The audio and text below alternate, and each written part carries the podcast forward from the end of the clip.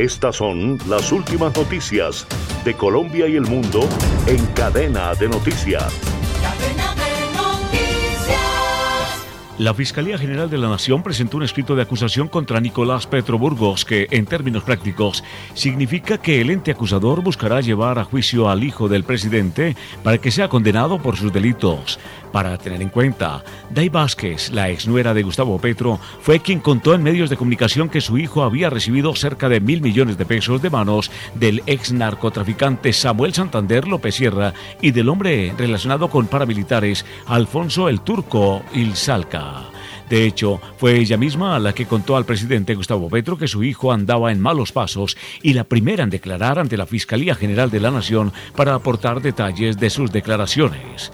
Pues bien, Justo después de todo ese proceso de colaboración con el ente acusador y de presentar una serie de pruebas que incriminarían aún más a Petro Burgos y a otros empresarios y políticos, se sabe que Dai Vázquez logró llegar a un acuerdo con la Fiscalía y que firmará un principio de oportunidad. Dicha figura jurídica es un proceso mediante el cual la investigada, en este caso Vázquez, recibe beneficios jurídicos y reducción de penas a cambio de colaborar con la justicia. Ahora bien, el hecho es aún más relevante si se tiene en cuenta que el propio Nicolás Petro Burgos decidió no seguir colaborando con la justicia, pese a que había prometido entregar pruebas y salpicar a otros presuntos responsables. El hijo del presidente terminó guardando silencio y asegurando que no se convertiría en un arma contra mi padre. Más noticias. Son muchas las obras de infraestructura que se están desarrollando en la ciudad de Bogotá y que tienen como objetivo mejorar la movilidad y la calidad del aire en la ciudad. El Instituto de Desarrollo Urbano, IDU, mantiene informados a los ciudadanos sobre los avances en la construcción en cada una de ellas a través de sus redes sociales. En esta ocasión, por medio de su cuenta de Twitter, mostró el avance en la construcción del cielo raso de la que será la estación de Laureles, la cual estará ubicada en la avenida Ciudad de Cali, entre la carrera 80J y la carrera 80P, que conectará con la troncal de Transmilenio del Portal Américas.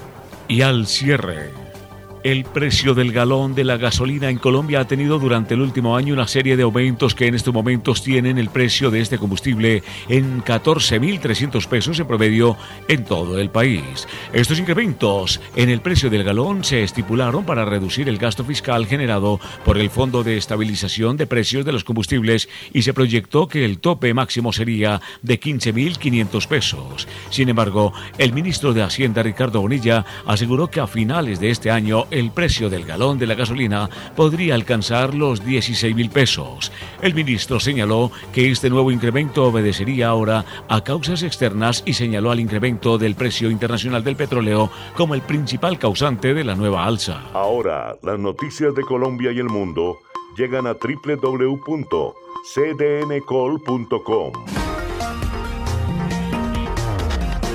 Somos cadena de noticias y el portal digital de las Américas. Noticias, deportes, salud, entretenimiento, análisis, América Latina y el mundo, radio y televisión en vivo, cadena de noticias.